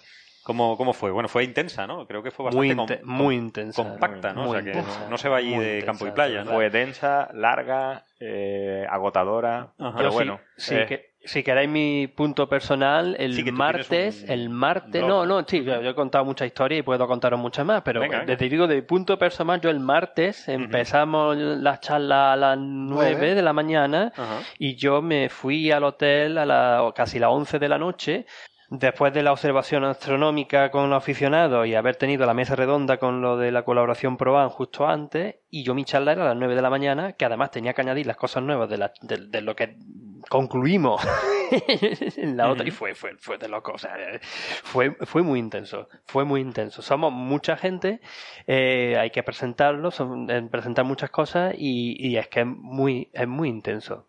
Eh, cosa que Cosa que, o sea, cosa que es buena en el sentido de que hay muchos muchos resultados científicos muy interesantes realizados por astrofísicos y astrónomos españoles que se presentan en este tipo de congresos. Sí, sí. Y además que no es mirarse el ombligo, es decir, que, no, que no, que no, que no, que no, no, no, no, completamente internacional. Ni, ni, mucho menos. Teníamos y de muchísimo nivel. Teníamos mucho, teníamos en particular teníamos invitada, eh, o sea, la, la, Sociedad Española de Astronomía invitó en esta ocasión a la Sociedad Brasileña de Astronomía y tuvimos a varios varios responsables eh, hablando y sobre, sobre, los temas en conjunto que se están realizando entre, entre Brasil y, España con respecto a la astronomía. Y luego también teníamos otros colaboradores invitados, como el mismo, no me acuerdo quién fue el que estuvo hablando de, Juno, eh, de la misión Juno. Tuvimos a, a, Phil Diamond. hablando del SKA. Eh, del SCA, del gran radiotelescopio, radiointerferómetro que se, que se va a construir entre, bueno, de África, Australia, Nueva Zelanda. Eh, y del que España esperemos que forme parte, que todavía formalmente no es. Y también tuvimos emisión, o sea, temas en concreto sobre em, el James Webb. James Webb. No me salía, no me salía el nombre, digo, me, salía W, me salía W Map, digo, no, el, James Webb. El James, el James Webb que también se lanza también en, gran telescopio espacial, el, gran telescopio año, ¿eh? visible. Sí, el, año que viene o el año dentro de dos años todavía. Dentro de dos años, 2018, yo creo que todavía creo queda todavía un par de años para, para Sí, lo que pasa es que ya, es que ya se están preparando, digamos, los casos científicos para pedir propuestas de tiempo de observación. Sí, porque eso siempre lleva mucho tiempo. Y entonces, el siguiente, bueno, no sé si la gente lo sabe, ¿no? Pero es el, digamos, el heredero del, del telescopio espacial Hubble, ¿no? A mí no me gusta decir muchas veces que es el heredero del Hubble. Es el heredero del Hubble en cierta forma, pero ah, hay mucho... O sea, James Webb está sobre todo especializado para irse al infrarrojo. Sí, o sea, es, digamos, es diferente, eh, pero está considerado como... es, sí, se considera de igual, pero es óptico tirando para infrarrojo, mientras que Hubble siempre fue más ultravioleta óptico, después se, se añadió el infrarrojo. Vale. Entonces, de hecho, hay un problemilla, una historia que hay por ahí, ¿no? De, que muchas, muchas cosas que solamente se pueden conocer del, del universo, desde estrellas masivas, incluso galaxias, núcleos activos de galaxias y tal igual, observando en el ultravioleta, que en cuanto el jabón no esté, pues no podemos tener eh, acceso. Claro. No tenemos acceso. Tuvimos Galex, eh, observando todo el cielo durante unos cuantos años, donde le dejó un gran, un gran eh, legado, pero con observaciones muy concretas de algo que tú quieras hacer en ultravioleta, pues no se va, no se va a poder hacer. Sin embargo, James Webb va a ser una verdadera máquina para poder irte en el universo distante y también para, para, para, observar la formación de sistemas planetarios y de las estrellas más frías. que es para lo que para lo que se quiere observar en infrarrojo. En el infrarrojo va a ser brutal. Eh, todo lo que nosotros trabajamos de, detección de hielo y de compuestos orgánicos eh, va a hacer una diferencia eh, notable también. ¿no? Webb es un, es un cacharro muy, muy interesante, sin duda. ¿Que son cuatro metros o cuántos son? Tres y medio. tres, metros. Tres, metros. Lo sorprendente es que, claro, no cabe, no cabe ningún lanzador que exista actualmente, entonces va, tiene que ir doblado. Paraguas. Y en la maniobra de desdoblado dura, me sorprendió, duraba varias semanas. Pero el espejo principal no va doblado, ¿eh? eh o sea, cada, eh, está, es segmentado, o sea, va doblado. Es Los segmentos van doblados, creo. Va doblado. Sí, sí, sí. ¿Lo lanzan doblado? Sí, sí. Sí, sí, sí, creo que sí, ¿eh? Es espectacular, vamos, la... El desdoblado, que de hecho creo recordar en su momento que el desdoblado, para, para eso contrataron, tuvieron contacto con, con algunos japoneses que hacen origami, para ver cuál era, digamos, el formato adecuado de doblarlo para que al desdoblarlo, digamos, de forma natural, sí, sí, son 18 volviera, paneles volviera a su estado estándar, ¿no? hexagonales, que claro. Es un gran espejo de 6,5 metros. 6,5, 6,5. Bueno, hemos quedado cortos, claro, porque solamente Hubble es 2,5 y ahora cuando he visto la figura ahí, va a ser más de 3,5, ¿no? Sí, son 6,5. 6,5. 6,5, 6 Si el mayor que hay es, el GTC. Sí, es realmente espectacular para cosas, eh, digamos, el universo profundo, ¿no? Galaxias que están muy lejos, para cuerpos fríos, en plan, detección de exoplanetas, caracterización ya, de hecho, eh, observar atmósferas, de exoplanetas. De que digamos el siguiente paso, ya estamos detectando digamos exoplanetas mm, cada día eh, como churros, ¿no? Sí, ¿no? Pero ahora la cosa es caracterizarlos y ver si, si hay pues detección de cosas eh, biomarcadores, de, biomarcadores, particularmente los que están en, moléculas que solo ocurren, solo se generan por, por eh, vida biológica, ¿no? impresionante. Pues sí, en la, en la SEA, en la reunión científica de la SEA en Bilbao la semana pasada, eh, fueron muchísimas charlas y una de las cosas que también podíamos decir es que no había sesiones plenarias donde sí, podíamos estar todos y luego además había por lo menos tres o cuatro, es que dependía del día, ¿no? Sesiones paralelas, ¿no? Y ahí pues teníamos física solar, las ciencias planetarias, otro que era la Vía Láctea y sus componentes, galaxias, cosmología, instrumentación computación y enseñanza y otra también que era divulgación y enseñanza de, la astronomía, ¿no? Y aparte de eso, pues la gente, claro, normalmente, o sea, aunque nos vemos, los astrónomos españoles, nos vemos, os veis, en, bastante, pero se aprovechan para hacer reuniones de grupo y ponerte en contacto con otros colegas. Yo creo que lo más importante, o de, las cosas que a mí más me gusta de este tipo de reuniones es, primero, que puedes hablar con tus colegas. Quizás por eso, pequeño paréntesis, quizás por eso algunas veces se hacen demasiado largas tantas charlas y tan poco espacio, todo tan bien medido para, interaccionar. Porque es que necesita interaccionar, ¿sabes qué es lo que están haciendo? Eh, uno, los otros, charlar, saludar, sobre todo los que venimos de lejos y que no, no venimos, desgraciadamente, a menudo. a menudo a este tipo de eventos en, nuestro país. Y por otro lado, a mí lo que más me gusta, y de hecho intento hacer, es no ir a las sesiones de mi tema.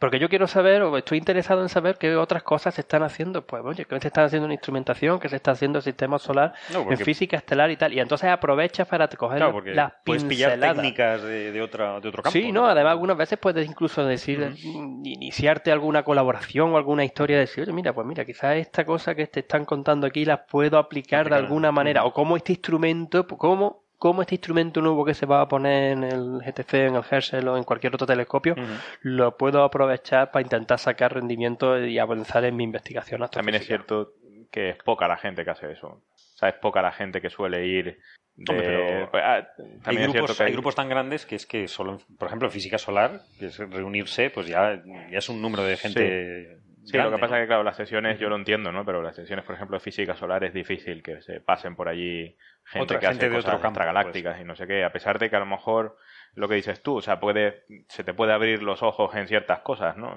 pero bueno, es poca la gente que hace ese mm. trasvase de un lado a otro. A mí me parece, me parece curioso, pero sí, al final muchas veces, muchas veces pues terminas yendo a las sesiones de tu... pero es fundamental que yo creo que, haga, que haya eso, como dices tú, ¿no? sí, yo, yo, yo creo que sí, es, una, es uno de mis comentarios. Además, ha sido comentario que lleva ya bastante bastante tiempo, ¿no? De, de, involucrarte, ¿no? Porque es que muchas veces sí somos astrofísicos, pero nos especializamos tanto, tanto cada vez más y nos despistamos, ¿no? Y, algunas veces hace falta recuperar un poco el norte, saber por dónde va la tónica en todos en los campos y en, no sé, opinión personal. Y también se aprovechó un poco para dar mensajes, ¿no? A la ah, sociedad y, a la, clase política, ¿no? Por supuesto, no. Fue, eso fue la primerísimo, la primerísima... tú, estuviste tuiteando como un yo loco, Yo estuve tuiteando... Es curioso porque yo estuve tuiteando sobre eso. Bueno, yo tuiteé mucho porque yo uso muchísimo Twitter. Me parece una herramienta interesantísima. Es el, lobo rayado, para que no quien no lo sepa, en Twitter. Para, para poder... Eh, para para poner en contacto no solamente con otros compañeros o con otras instituciones, sino con cualquier persona, con el público en, general, que, que vea lo que estamos haciendo en una en tiempo, en tiempo real. que, para, e-, que para eso está. Y me parece mucho más inteligente que Facebook. Lo siento mucho. A mí es que Facebook no me gusta. Menos pero, mal. Pero Twitter. pero alguien Twitter, está de acuerdo conmigo. Pero Twitter sí. Twitter, Twitter sí. Tiene, tiene sus, también sus problemitas o historias, pero bueno resulta, es muy interactivo, ¿no? Es muy interactivo y puede... Es muy inmediato también. Inmediato. Lo que pasa es que se pierde la información a veces. Ajá, por eso hay que recopilar los, los tweets después. Intenta, intentas ponerlo en un, en un, en un sitio. Ajá. Pero lo que iba, justamente de lo que íbamos a comentar es de estos anuncios que se hicieron en la primera en la primerísima sesión, el lunes por la mañana, a la que yo desgraciadamente todavía no pude llegar, pero la seguí vía Twitter y estuve haciendo comentarios mientras me montaba en un avión de Sevilla a Bilbao, em, sobre la situación eh, de la astronomía en España. Ah, porque se presentó un, eh, un, informe de recursos humanos que ha realizado la Junta Directiva de la Sociedad Española de Astronomía y es bastante alarmante. Sí. Porque sabemos, sabemos que la, sabemos, bueno, no hace falta que lo, que lo diga yo, ¿no? Que la situación eh, por la crisis ha sido bastante mala y en particular en ciencia es muy complicada y ha sido bastante complicada. A pesar de que yo diría que la astronomía no ha sufrido tanto como otras en algunos aspectos. En algunos aspectos. Bien.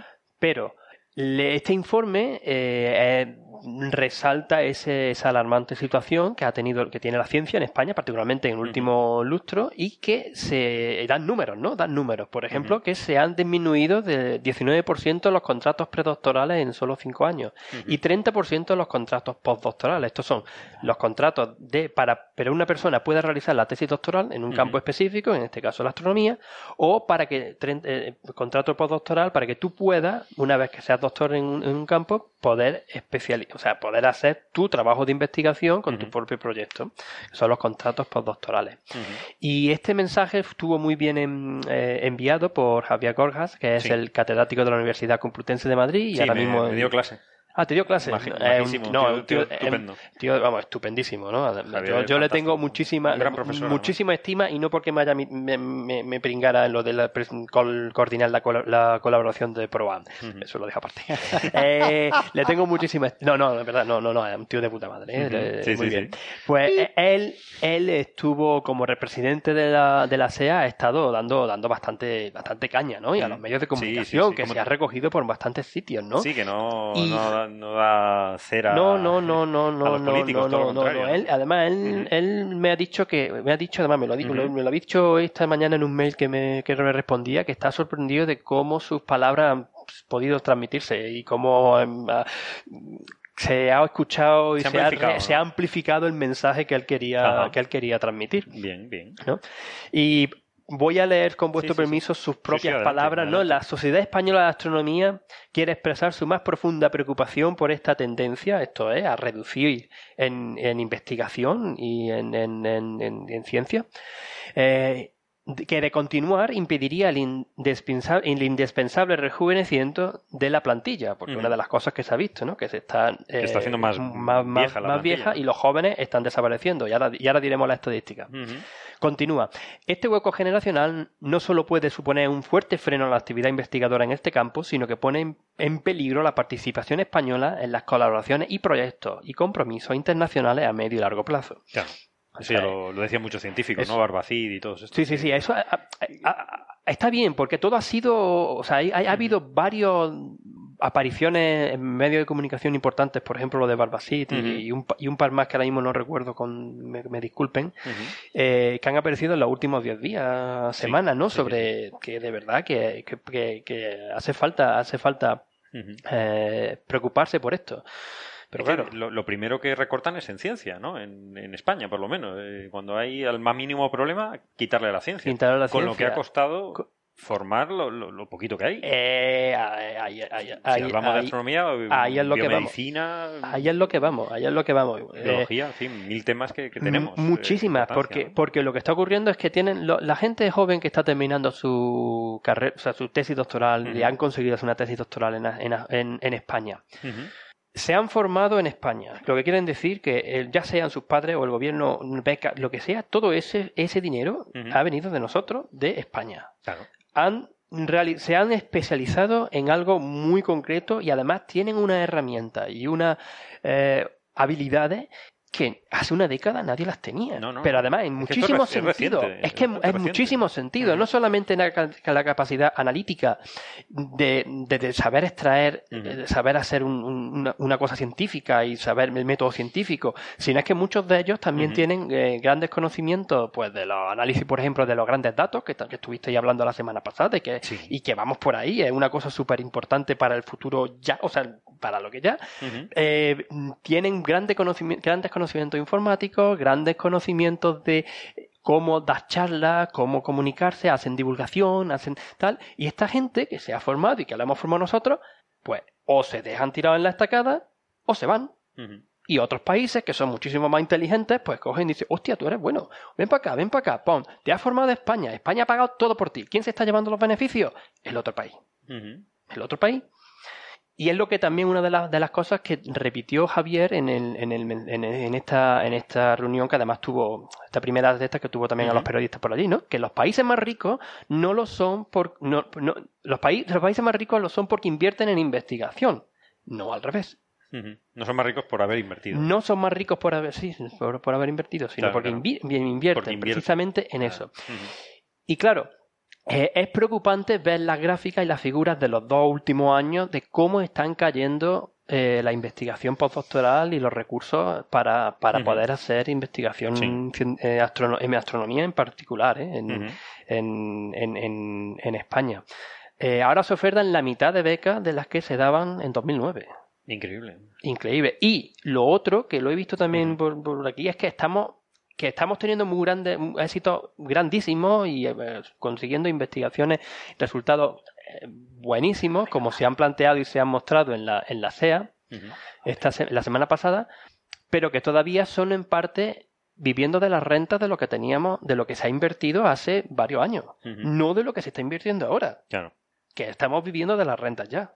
Y eso se va a notar. Eso se va a notar. Eso se va a notar. De aquí a un par de años, eso se va a notar. Es el tema que Pero se nota ya en muchas cosas. Eh, todo lo que son los compromisos internacionales que no estamos pudiendo atender. Porque nos falta manpower, porque nos falta gente, para hacerlo, se nota ya. Claro, claro, claro. Obviamente que se nota ya. Claro que se nota. Y, y por eso, eh, por eso uno de los datos que también se quiso dar es eh, que hace falta también que no es, no, no, concienciemos de que es importante tener contactos con empresas tecnológicas que sean las, que, las que nos ayuden a construir los instrumentos, los telescopios y las técnicas que necesitamos y se ha hecho un estudio, el mismo estudio, de la SEA, de, tal, que se que estima que por cada euro que se está invirtiendo en investigación y desarrollo en empresas para construir instrumentos, tienen un, retorno. de 3 euros. De 3. De 3 euros. De 1 a 3. Impresionante. A mí me parece un número bastante bueno. No, no. de LIGO, si mal no recuerdo, era de 7. De 1,7, pero bueno, claro, el el digo. pero 1,3 y posiblemente se pudiera sacar más si en verdad se eh, analizaran y se estudiaran detenidamente cómo conseguir esa transferencia de conocimiento entre investigación, institutos, empresas que construyen y el cómo eso repercute en la sociedad. Claro, que eso es lo, que queríamos llegar. Que ese es el tercer punto que, que, quiero, que quiero decir, es que no sé cuánto acabamos de tiempo. fenomenal. Por, por, eso, no sé cómo vamos de tiempo, por eso no. No, esto da para un coffee break. por eso, ¿no? Porque lo otro que nos ha salido es que em, eh, es muy importante que primero los, bueno, los astrofísicos y los científicos en general valoremos la importancia cada vez más alta que tiene la divulgación y la transmisión de los, nuestros conocimientos a la sociedad. Eso que la sociedad es la que nos paga al final. Eso, eso es básico, eso es que nos, nos paga evidente, ¿no? Lo que pasa es que yo siempre he visto en, en, la, astrofísica profesional eh, mucha reticencia a hacer divulgación, ¿no? Yo también. ¿Sabes? No sé por qué. A mí me asombra un poco. Quizá, bueno, tú, tú tienes muchísima más experiencia que nosotros. Yo te podría estar aquí hablando de la manera. No, pero, pero yo he visto, pero a mí lo que me ha gustado es que eso está cambiando y lo he visto, y lo he visto en la, en la reunión de la semana pasada. lo he visto en la reunión de la semana pasada. Lo que veo es que cada vez se divulga más. cambiando. yo, yo, he visto, he visto un, eh, eh, preguntarle a alguien en una oposición. Eh, la pregunta más o menos fue así. Tú que antes hacías, investigabas en tal cosa de astrofísica muy importante y te pasaste luego a, a, los cometas, porque eso como a ti te gusta esto de salir en la tele y demás. Pero eso a ti, te lo decían a ti. No, no a mí no. Ah, ah vale, vale. No a mí no. Este, o sea, eh, como que esto de salir en la tele no era no era muy importante. No, no es importante, ¿no? Eh, siempre hay esa connotación. Que eso, creo que eso es un error. Pero yo creo Porque, Y más en un país donde hay que cambiar la mentalidad. Hay que cambiar, bueno, hay que cambiar la mentalidad de muchísimas de un país ¿eh? humanista, de, de, un amuno a tope y de que investiguen ellos, ¿no? Efectivamente, de artistas que aquí, que aquí pintamos, este, escribimos poesía y servimos café. Porque no se considera, no se considera que hacer que esa ciencia sea cultura. Sí. Eso, tiene que cambiar. Eso tiene que cambiar. Uno dice, em, yo no, no me he leído, eh, o sea, no sé quién es Cervantes o quién es Shakespeare. Oh, por Dios santo. No Ahora tú dices, em, yo no sé Newton ese o Einstein, ese era el de los pelos locos que sacaba la lengua a los periodistas o de cualquier cosa rara que te... o sea, es, igual de inculte una cosa que, la, otra. Que la otra. O sea, hay una... Hay que dar, hay que, hay que primero conseguir cambio de mentalidad de, eh, la gente de que consideren que incluso, eso, incluso la gente culta, y la, eh, gente culta española que no tiene mucha idea de lo que hacemos. Eso. Ni de lo que es la ciencia. ¿Sí? Pues y, que, y que a veces mm, bueno, está cambiando tiene una visión ¿eh? muy, muy diferente. Sí, sí, está, cambiando. Mira Gabilondo, que está cambiando. eso de Gabilondo a mí me gusta muchísimo. ¿eh? Me ha gustado muchísimo. Me ha gustado muchísimo. Y Gabilondo ha hecho un programa, ¿no? Sí, sí, está, está, terminando. La, opción que hemos tenido últimamente de, intercambiar con gente del con los literatos, letras, escritores que han venido. Que no, que no, que no visualizan a veces mm cosas como la necesidad, la necesidad, los puntos de contacto que hay entre, entre un escritor y un, y un científico, la necesidad de tener mucha creatividad, de juntar cosas, de, de, los medios, de, bueno, Juan Carlos Ortega mismo, humoristas, periodistas, eh, Berto Romero, gente que, que, está interesada en la ciencia y que está apoyando, incluso Rosa económicamente. Montero también estuvo por aquí. Montero estuvo por aquí. Es, eh, gente que no es, tradicionalmente muy importante esa mentalidad, porque mientras que la ciencia se vea como algo suntuario, que cuando hay bueno, cuando hay, damos algo para que estos se diviertan. ¿sí? Eh, mientras se ve así, vamos a tener un problema. Porque el, eh, no, es solo, no es solo decir que forman gente para que estudie los asteroides, estas piedras y tal y cual, y se quedan en eso. No, no, está formando gente que ha aprendido a pensar de una manera distinta. Claro. ¿Sí? y que piensa y, plantea los problemas de una forma diferente. Y encuentra otro tipo de soluciones a los problemas cotidianos. Y mucha gente que sale de la ciencia a las empresas y demás, y eso se ve muchísimo en otros países desarrollados, es eh, hay las empresas en, los países desarrollados, las, empresas creativas los buscan porque saben que, aparte de que tienen un manejo de, un montón de herramientas, desde de, informática y demás, saben que van a atacar los problemas de una manera diferente a la que la atacaría, por ejemplo, un ingeniero. Y, que tiene una creatividad especial. Sí, sí, sí. y, que, y, que, y que ambas, ambas formas de atacar el problema llevan a mejores soluciones. Además, se están forrando. Sí, ¿no? Sí. Bueno, en otros países es, increíble lo, que valoran. En, en, allá en Australia os puedo dar nombres y todo, pero hay gente Australia, que. Australia, Alemania que conocemos, Estados Unidos. Que lo están haciendo francamente bien, ¿eh? lo están haciendo francamente bien y se les valora, se les. No, allí tiene el problema inverso, es que las empresas roban. Claro, no, es, es, roban es, que, es, que, Yo tengo muchos compañeros en Alemania que estuvieron y los han atrapado las empresas y están cobrando. Aquí, aquí terminas el doctorado. Gana la pasta, tiene una estabilidad que no tienes con, con, peleándote aquí con. Intentando. Esa es otra, que cada vez hay menos plazas, ¿no? Es decir, cada vez más difícil, más competitivo, hay menos, está cayendo y... Sí, que, el camino para conseguir la, una plaza, de seguir trabajando en investigación, es, es, único. Y, los mensajes que se han enviado son tremendos. ¿eh? ¿A qué te refieres? Eh, aquí se inició un programa que es el programa Ramón y Cajal, sí. Eh, que a la gente se le vendió 20, vuelve a España. Vuelve a España, ¿no? Eh, queremos recuperar a nuestros talentos científicos, estás cinco años y te vamos a sacar una plaza para que, por la cual puedas competir eh, con ciertas garantías. Sí, conocemos. Eh, y cuando llegó la crisis, a la porra con todo eso, sobre todo en lugares como el CSIC, tristemente, eh, se ha dejado muchísima gente que acabaron esos cinco años y ahora qué. ¿Y ahora qué? ¿Y ahora, qué, ¿Y ahora está, Acababan los cinco años con 40, 40 años, familia, casa y demás. Eso es lo que y esa promesa de estabilidad se fue a la porra. Muchos se tuvieron que ir, otros que, no sé, estarán Y sobre todo que son, cuatro duros, si lo comparas con otros. Ah, absolutamente. Estamos hablando de, es que de, cantidades ridículas. Es de catetos recortar Es de catetos, exactamente. recortar ahí es de un catetismo. Sí, además, además eso, ¿no? Que es que es una... Em, tenemos, o sea, se ha invertido poco, se quería invertir más, pero es que no llegamos es que creo que no sé, es que no me acuerdo el número, era ridículo, era no llegaba ni el 1%, 1,2, me parece a mí que era una cosa, una cosa así.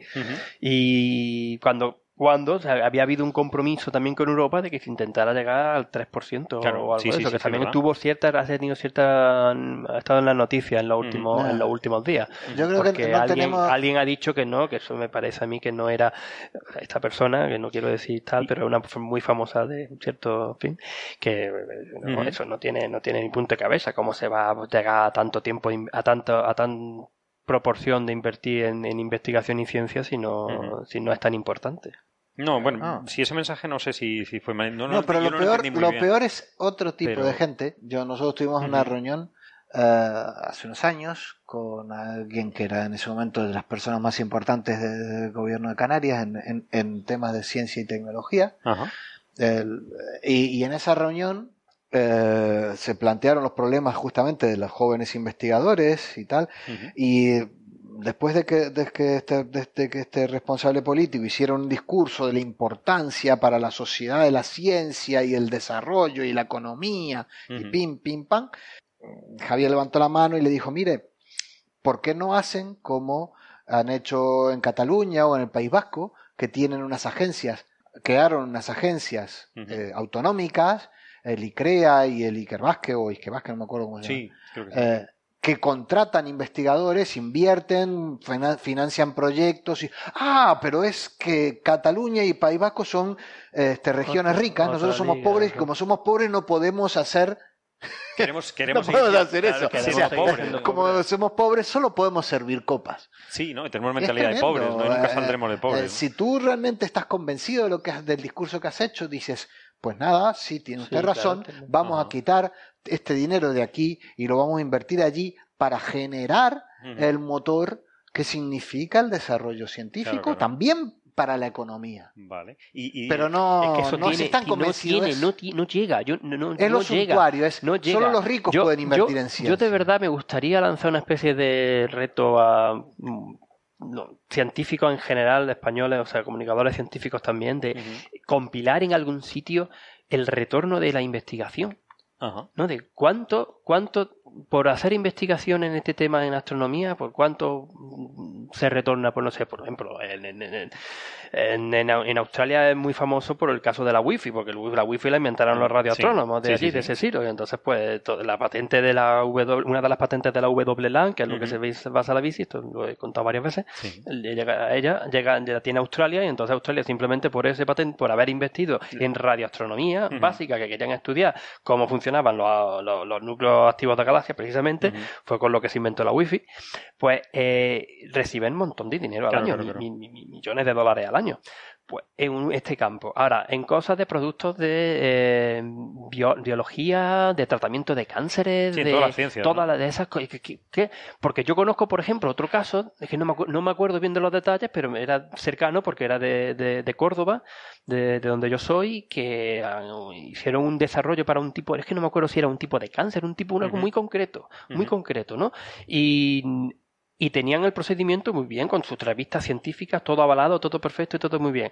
Bueno, pues nada, que no había manera de que una empresa española se dedique, lo, recibiera para preparar el tratamiento para la gente. No había manera. Al final ha comprado una empresa estadounidense, que es la que tiene la patente ahora y la que va a estar preparando el producto. Cuando llega a España, nosotros, eso que se hizo en España, en Córdoba, pues tendremos que pagar no sé cuánto más por porque la patente y porque todo lo demás lo tienen en Estados Unidos. Es que me parece. No, está bien. me parece tremendo. Yo, me tiré, yo a mí, cuando me lo contó mi hermana, me, yo me tiraba de los pelos. Pero, pero además, la gente, yo creo que tenemos que trasladar a la gente que, que eso tiene que, tiene que ver con el futuro, la vida de, de sus hijos. ¿De claro? ¿Sí? Que mientras no invirtamos en generar, porque para eso hay que invertirlo, en generar tanto investigación pública como empresas privadas que, que, que, trabajen en ciencia y tecnología, que generen puestos de trabajo de calidad, lo que queda para nuestros hijos son servir café. Servir café y servir copas. Eh, eh, es, trabajar en el hotel y servir café. No, totalmente de eh, acuerdo. Ese es el futuro que queremos para todos nuestros hijos. Es el cambio del modelo productivo. el cambio de ese que empieza con lo. Pero para eso tenemos que invertir. Hay que invertir, pero hay que invertir también en enseñanza. O sea, se tiene que empezar desde, los pequeños. familias de gente que lo saben muy bien. los abuelos de, de la generación actual sabe muy bien lo que significó romperse el lomo, invertir en la educación de sus hijos para darles una vida mejor. Sí, sí. ¿Eh? Es invertir en eso, es invertir en estas cosas. Y una cosita, sí, a ver si lo podemos dejar en una nota positiva. En la divulgación, ¿ustedes cómo creen que puede mejorar a sensibilizar a, la clase política, porque la, gente lo pide. O sea, la, sí, la gente, la gente lo pide. Yo, eh, yo lo que he notado de, lo poquito que estamos haciendo nosotros, tú eres mucho más experto que nosotros, aquí no, no, ni nosotros en nuestro programa hemos visto que la gente eh, tiene mucha necesidad de, la gente divulgación de muchos niveles. buscando... Tú llevas muchos más años está, está buscando contenido científico de calidad contado por los propios científicos y cada vez lo busca más. Y, eso, por ejemplo, uno de los grandes éxitos de la red de, blogs de Naucas, en la que parte la y el, y el exitazo de los eventos Naucas, por ejemplo, el que se hace en Bilbao, o, por ejemplo el Jot Down, que también que se ha hecho en Sevilla, que es que eso, que, que se los quitan de las manos. Que se, va la gente allí, se lo pasa bomba, cada uno da, llega allí, cada uno de su tema, cuenta su charla de 10 minutitos y así y tal, y eh, aprende, aprenden, se divierten. ¿Y tú crees que eso va a llegar a, la clase de debería, debería llegar, pero es que yo quiero profundizar un momento en el tema de que, que hay que llegar también a lo más pequeño. Y hay que empezar desde lo más pequeño. No, desde luego. Hay que empezar con los chicos, hay que empezar, hay, tienen, tienen, eh, a ellos les encantan. Aquí se han, hecho una de las presentaciones que, que se, que yo no la conocía, por cierto, de, de, las actividades de, enseñanza y divulgación que se presentaron en, la SEA la semana pasada. Es de una estudiante de, una chica, una chica, tres chicas y un chico de estudiante de doctorado de aquí, que han, hecho justamente en el Museo de la Ciencia y el Cosmos aquí en Tenerife, en, La Laguna, ¿no? que eran unos campamentitos con cosas de divulgación de astronomía con niños chicos.